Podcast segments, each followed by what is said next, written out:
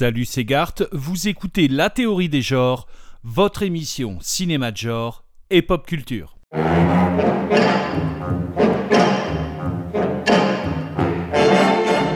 La théorie des genres, épisode 13.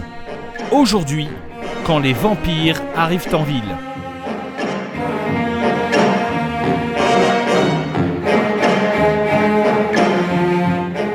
Dans l'épisode 5, je vous avais fait part de ma passion pour les sorcières, il y a bien une autre créature de l'imaginaire fantastique qui continue de me fasciner, le vampire. C'est vers l'âge de 12 ans que j'ai acheté une de ces petites anthologies librio dédiées aux effrayants suceurs de sang, regroupant des nouvelles allant de Sheridan Le Fanu à des versions bien plus modernes du mythe, signées par des auteurs comme Lovecraft. J'ai bien sûr tout de suite accroché au terrible pouvoir que possédaient les vampires. Je me suis même passionné pour le personnage de Dracula, imaginé par l'écrivain anglais d'origine irlandaise Bram Stoker en 1897. Ce conte vampire dégageait quelque chose du lieu et de l'époque qui l'avait créé, l'Angleterre de la fin du 19e siècle. En effet, Dracula est un être immortel issu de l'époque médiévale, un seigneur attaché à sa terre natale des Carpates, qui par amour va se confronter à une Angleterre en pleine révolution industrielle. Il y a bien quelque chose de l'Angleterre victorienne dans un roman comme Dracula, quelque chose qui place le lecteur entre le progrès des sciences et la persistance de l'aura des aristocrates, l'esprit insulaire protecteur et le goût de l'exotisme et de l'exploration de l'esprit colonial. Bref, quelque chose qui rappelle tout ce qui fait le charme de l'époque victorienne, une reine, des gentlemen, des génies et un Londres brumeux rêvant de colonies lointaines.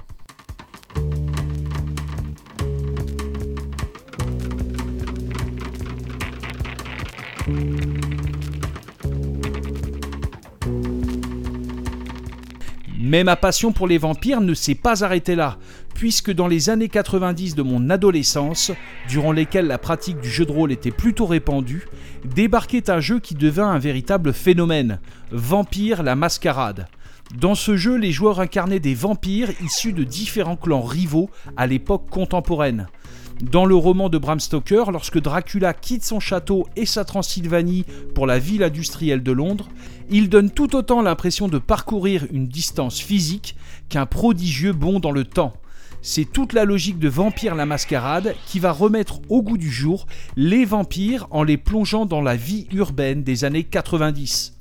En effet, si les vampires vivent la nuit, les jeunes adultes aussi, et la condition du vampire, être à la fois sensuel et morbide, va donc se revendiquer en véritable mode de vie, voire en mode tout court.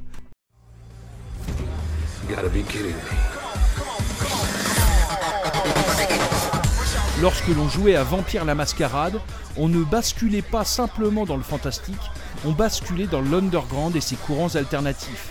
Ainsi, outre la littérature, les films, les BD ou les jeux de rôle, le mythe du vampire a aussi trouvé ses lettres de noblesse dans la musique. Lorsque l'on jouait à Vampire la Mascarade, c'était bien souvent en écoutant des groupes comme Nine Inch Nails, Baos, Cocteau Twins, Christian Death ou encore Killing Joke. D'ailleurs, j'ai toujours trouvé qu'on pouvait voir dans l'univers de Vampire la Mascarade, avec ses nombreux clans vampires d'origine européenne s'épanouissant dans des grandes villes modernes américaines, une sorte de métaphore de l'influence des groupes post-punk et gothiques originaires d'Angleterre, d'Allemagne ou de Hollande sur les groupes américains de métal ou de rock industriel. Tout ça, c'était une époque où des groupes s'amusaient à citer Bram Stoker dans le texte.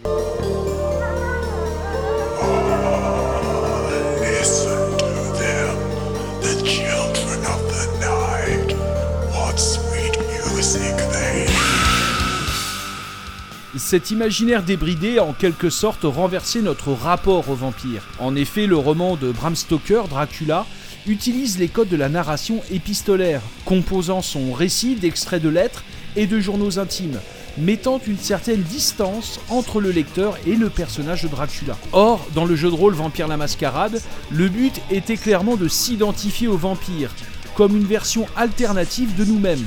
Cette vision urbaine et moderne du vampire a bien sûr beaucoup inspiré le cinéma, accouchant de films comme Blade et Underworld. Cependant, ces avatars du cinéma hollywoodien n'ont jamais eu réellement leur lettre de noblesse. Pourtant, il existe bel et bien des œuvres marquantes du cinéma fantastique racontant la condition du vampire au sein de villes modernes. Mais celles-ci sont plutôt à retrouver du côté de la série B et du cinéma indépendant. A ce titre, je vous ai préparé une petite sélection de films à découvrir juste après le jingle.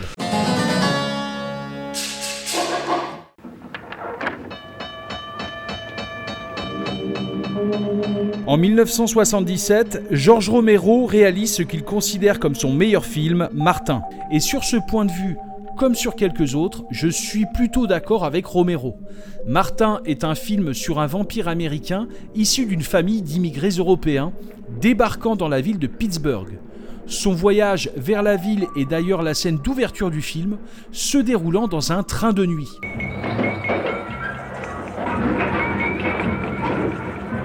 En filmant le train circulant au beau milieu d'une nuit noire, Georges Romero s'amuse discrètement à détourner un passage bien connu du roman Dracula de Bram Stoker. Je pense bien évidemment au voyage du Déméter, le bateau qu'emprunte le comte vampire pour se rendre à Londres. Durant son voyage sur le Déméter, le bateau verra son équipage entier décimé par un Dracula surpuissant se riant des hommes sous la forme d'une menace diffuse et insaisissable. Or, dans le train du Martin de Romero, les choses sont très différentes. Qu'est-ce qu'il y avait dans cette piqûre? Calmez-vous. Je prends toujours soin de avoir des aiguilles bien stérilisées. Qu'est-ce que vous voulez dire par Je vous promets, vous n'aurez pas mal. Qu'est-ce C'est que pour vous que voulez vous puissiez Quel est-il dormir. dans la seringue Vous allez Pourquoi gentiment vous, endormir. Qu'est-ce C'est que vous voulez C'est très très important pour moi, c'est très important En effet, le personnage de Martin est un vampire un peu particulier. Âgé de 84 ans, il affiche l'âge d'un jeune homme de 18 ou 20 ans, particulièrement timide et maladroit. Martin ne craint ni le soleil, ni les gousses d'ail, et encore moins les crucifix. Et durant son voyage, qui ne durera qu'une nuit, contrairement au long périple entrepris par Dracula dans le roman de Stoker, Martin va repérer une seule victime, une jeune femme d'une trentaine d'années qu'il va agresser durant la nuit pour boire son sang. Mais les méthodes de Martin pour agresser sa victime sont très éloignées de ce que l'on peut habituellement voir dans les films de vampires traditionnels. Ici, pas de métamorphose en brume ou d'autres ruses magiques, Martin s'introduit dans la cabine de sa proie comme un vulgaire tueur en série, muni d'une seringue contenant un sédatif. Car par ailleurs, Martin est absolument incapable de séduire la jeune femme en la subjuguant par des pouvoirs vampiriques. Et s'il y a bien une érotisation de la consommation du sang entreprise par Martin, celle-ci n'intervient qu'une fois sa victime endormie, qu'il dénude pour s'allonger à côté d'elle.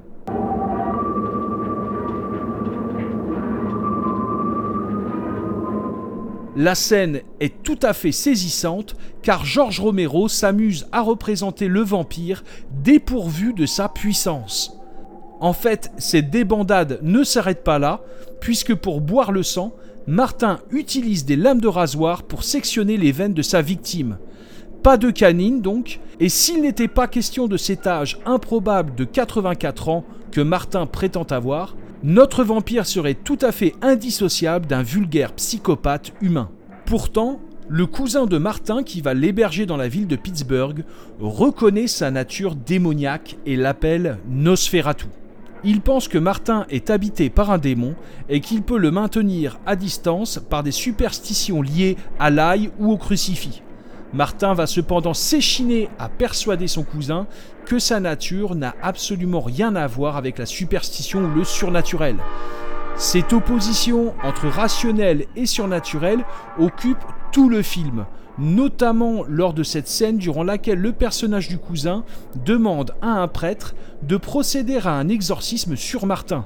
La réponse formulée par le prêtre est, comment dire, euh, assez inattendue. Voyez notre Ah, bon père j'avoue que Howard. c'est un sujet fascinant. Vous devriez vous adresser au père Zulemas. Père Zulemas. Zulemas. Oh, c'est un très grand bonhomme. Il connaît tous les vieux rites mystiques. C'est- une question qui le passionne. Vous avez vu le film L'Exorciste? Il a dit que rien de tout cela n'était vrai. Zulemas. Je ne pense pas que vous ayez vu ce film, mais moi, personnellement, j'ai adoré. Ainsi, pour le prêtre, la notion d'exorcisme renvoie immédiatement au cinéma d'horreur. Et cette idée va être reprise lorsque Martin va lui-même jouer un tour à son cousin en le surprenant dans une ruelle sombre déguisé d'une cape rouge et noire et de fausses dents de vampire.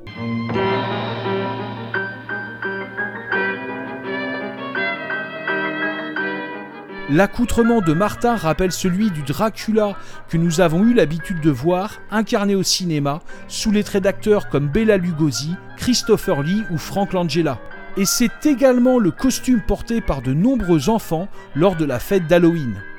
En se moquant ainsi de son cousin, le personnage inverse les codes. Ici, c'est le vampire, être immortel issu d'un autre âge, qui rappelle à l'humain l'époque à laquelle il se trouve. Une époque marquée par l'industrie du divertissement.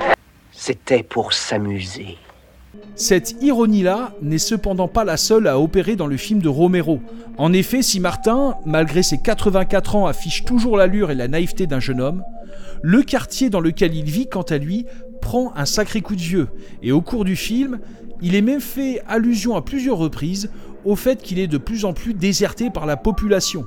Par ailleurs, durant le film, Martin vit une romance avec une quadragénaire solitaire, sorte de Mrs. Robinson improbable, avec laquelle Martin va s'initier au sexe, sans pour autant que la consommation du sang de l'autre ne rentre en ligne de compte. Mais cette histoire aura une issue tragique lorsque Martin va découvrir que son amante s'est suicidée en s'ouvrant les veines avec une lame de rasoir. Ainsi, à l'immortelle mélancolie du vampire, Georges Romero semble avoir trouvé un adversaire de taille, la solitaire et douloureuse dépression des humains. Don't kill a white boy in the basement. That's what are vampires like? I think it starts with drinking blood. Like you have a need to. Eventually that's not good enough. So you switch to animals and Un film comme Martin a notamment influencé le film Transfiguration de Michael Oshie, sorti en 2016. Le long métrage raconte comment un adolescent, vivant dans un quartier noir défavorisé et dangereux, fantasme sa métamorphose en vampire. La violence romantique du vampire apparaît alors pour le héros comme un véritable échappatoire à la violence crue de la criminalité. Et c'est d'ailleurs les lynchages et les armes à feu qui vont rattraper le héros et faire dérailler son projet de transformation en vampire. Par ailleurs, Transfiguration est également, à sa manière, une histoire d'amour. Un amour qui, comme le sang pour le vampire, nourrit, mais peut également être versé en sacrifice. A Love Like Blood, c'est justement le titre de ce morceau de Killing Joke, sorti en 1985.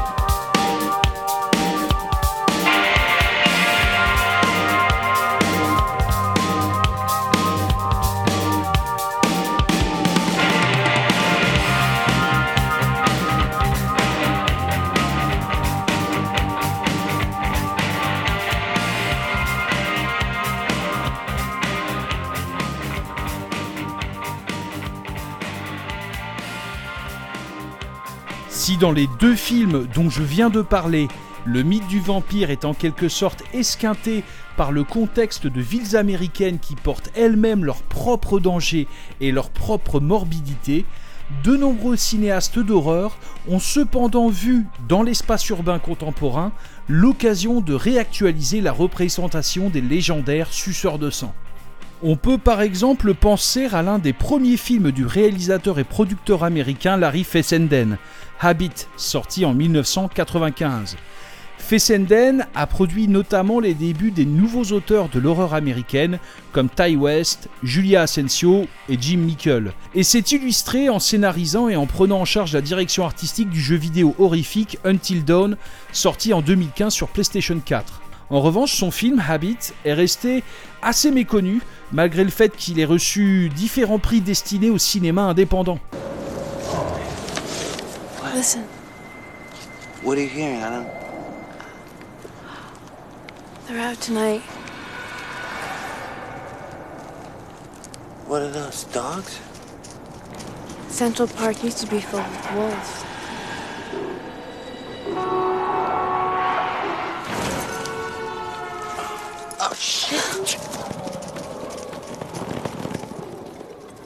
Le long métrage raconte l'histoire d'amour entre Sam, un jeune barman un peu paumé, joué par Fessenden lui-même, et la belle et androgyne Anna, un vampire qui va l'envoûter puis le soumettre. Si le film possède quelques longueurs et un final un brin décevant, il offre cependant de formidables moments de mise en scène, que cela soit dans la manière de filmer la ville de New York ou dans la manière de filmer le surnaturel. Bien sûr, Habit va utiliser le thème du vampire pour relayer des thèmes plus humains, contemporains et citadins comme le sexe, la musique, la vie nocturne et la drogue. Et à ce jeu-là, Habit va être éclipsé par un film bien plus abouti, sorti exactement la même année et abordant le mythe du vampire sous le même angle. Ce film c'est The Addiction et il est signé par le vieux briscard du cinéma indépendant new-yorkais, Abel Ferrara.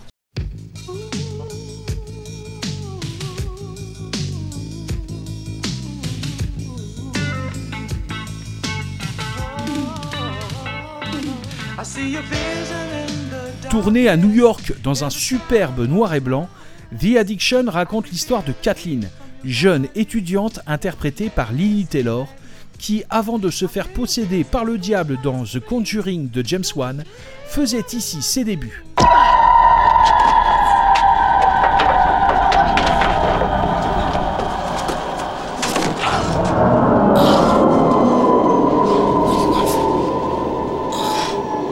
Look at me and tell me to go away. Don't ask. Tell me.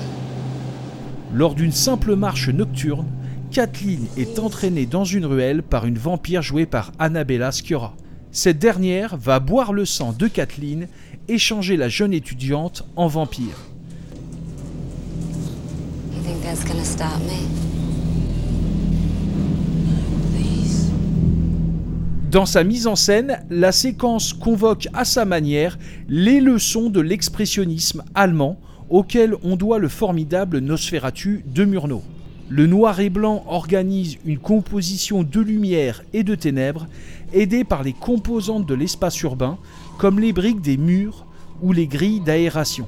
Ici, le vampire semble reprendre son aura de fascination tout à fait en osmose avec l'espace urbain dans lequel il évolue et ses nombreuses zones d'ombre. À la suite de sa morsure, Kathleen va se transformer progressivement en vampire. Elle ne pourra plus sortir le jour sans lunettes de soleil, verra son reflet dans le miroir disparaître et ne pourra plus dormir la nuit. Au contraire, la nuit sera pour elle à la fois une période d'activité intense, durant laquelle elle se mettra en chasse pour boire le sang de nouvelles victimes, et une période d'errance, durant laquelle elle découvre les recoins les plus obscurs de la ville de New York.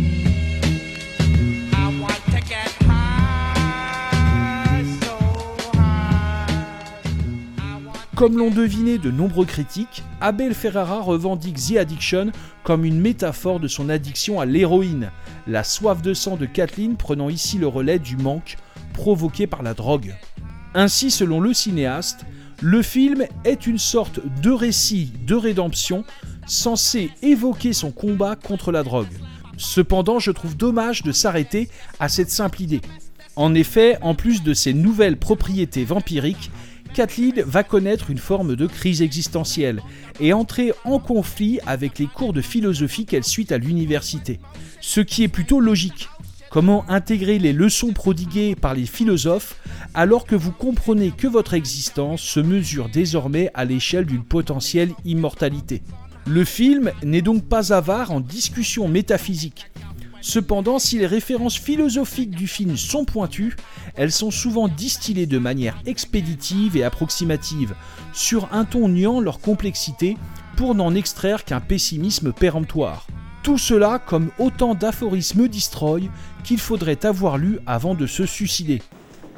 The entire world's a graveyard, and we, the birds of prey, picking at the bones. That's all we are. We're the ones who let the dying know the hour has come.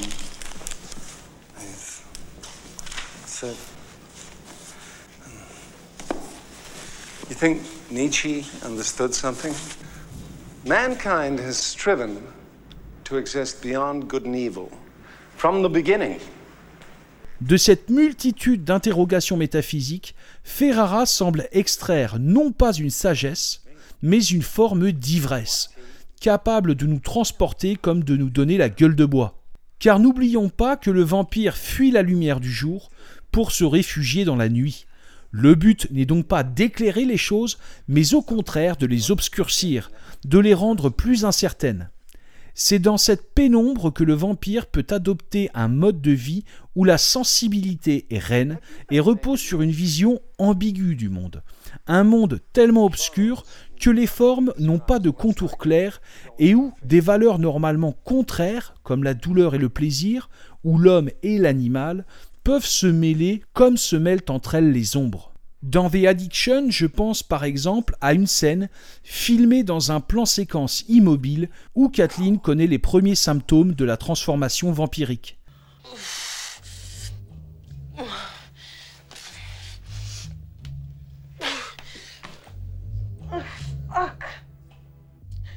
Allongée sur son lit, sa tête et ses bras s'agitent rapidement dans tous les sens, témoignant d'une souffrance incontrôlable tandis que le bas de son corps bouge de manière plus lente, ses cuisses s'ouvrant et se refermant régulièrement, de façon presque lascive. Pour moi, ce plan cristallise tout ce qui a pu fasciner dans le mythe du vampire, que cela soit dans l'univers de la littérature du 19e siècle, dans les mouvements rock et gothiques des années 80 et 90, ou dans les cercles junkies du cinéma indépendant américain. Car en esthétisant son mal-être, le vampire a su le rendre désirable et donner à d'autres le souhait de se l'approprier et de le revendiquer. Et The Addiction suit cette logique, car le film exprime d'un même geste l'enfer de la dépendance à la drogue et la volupté que procure sa consommation.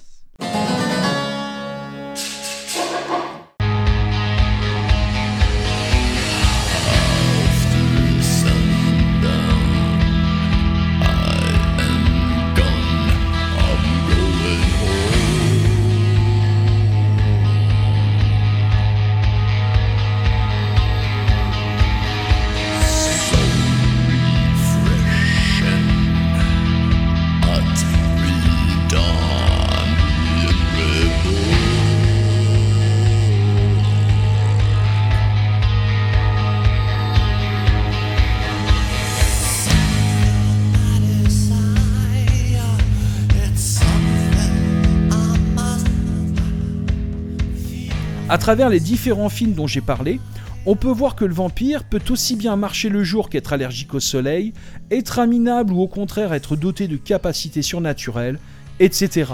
En fait, le but dans la représentation du vampire est moins de respecter un ensemble de codes que d'y faire son marché.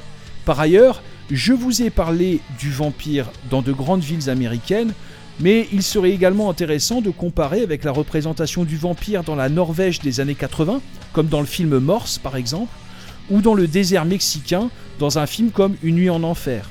En effet, chacun de ces films offre également leur lot de variations dans la représentation de nos prédateurs nocturnes.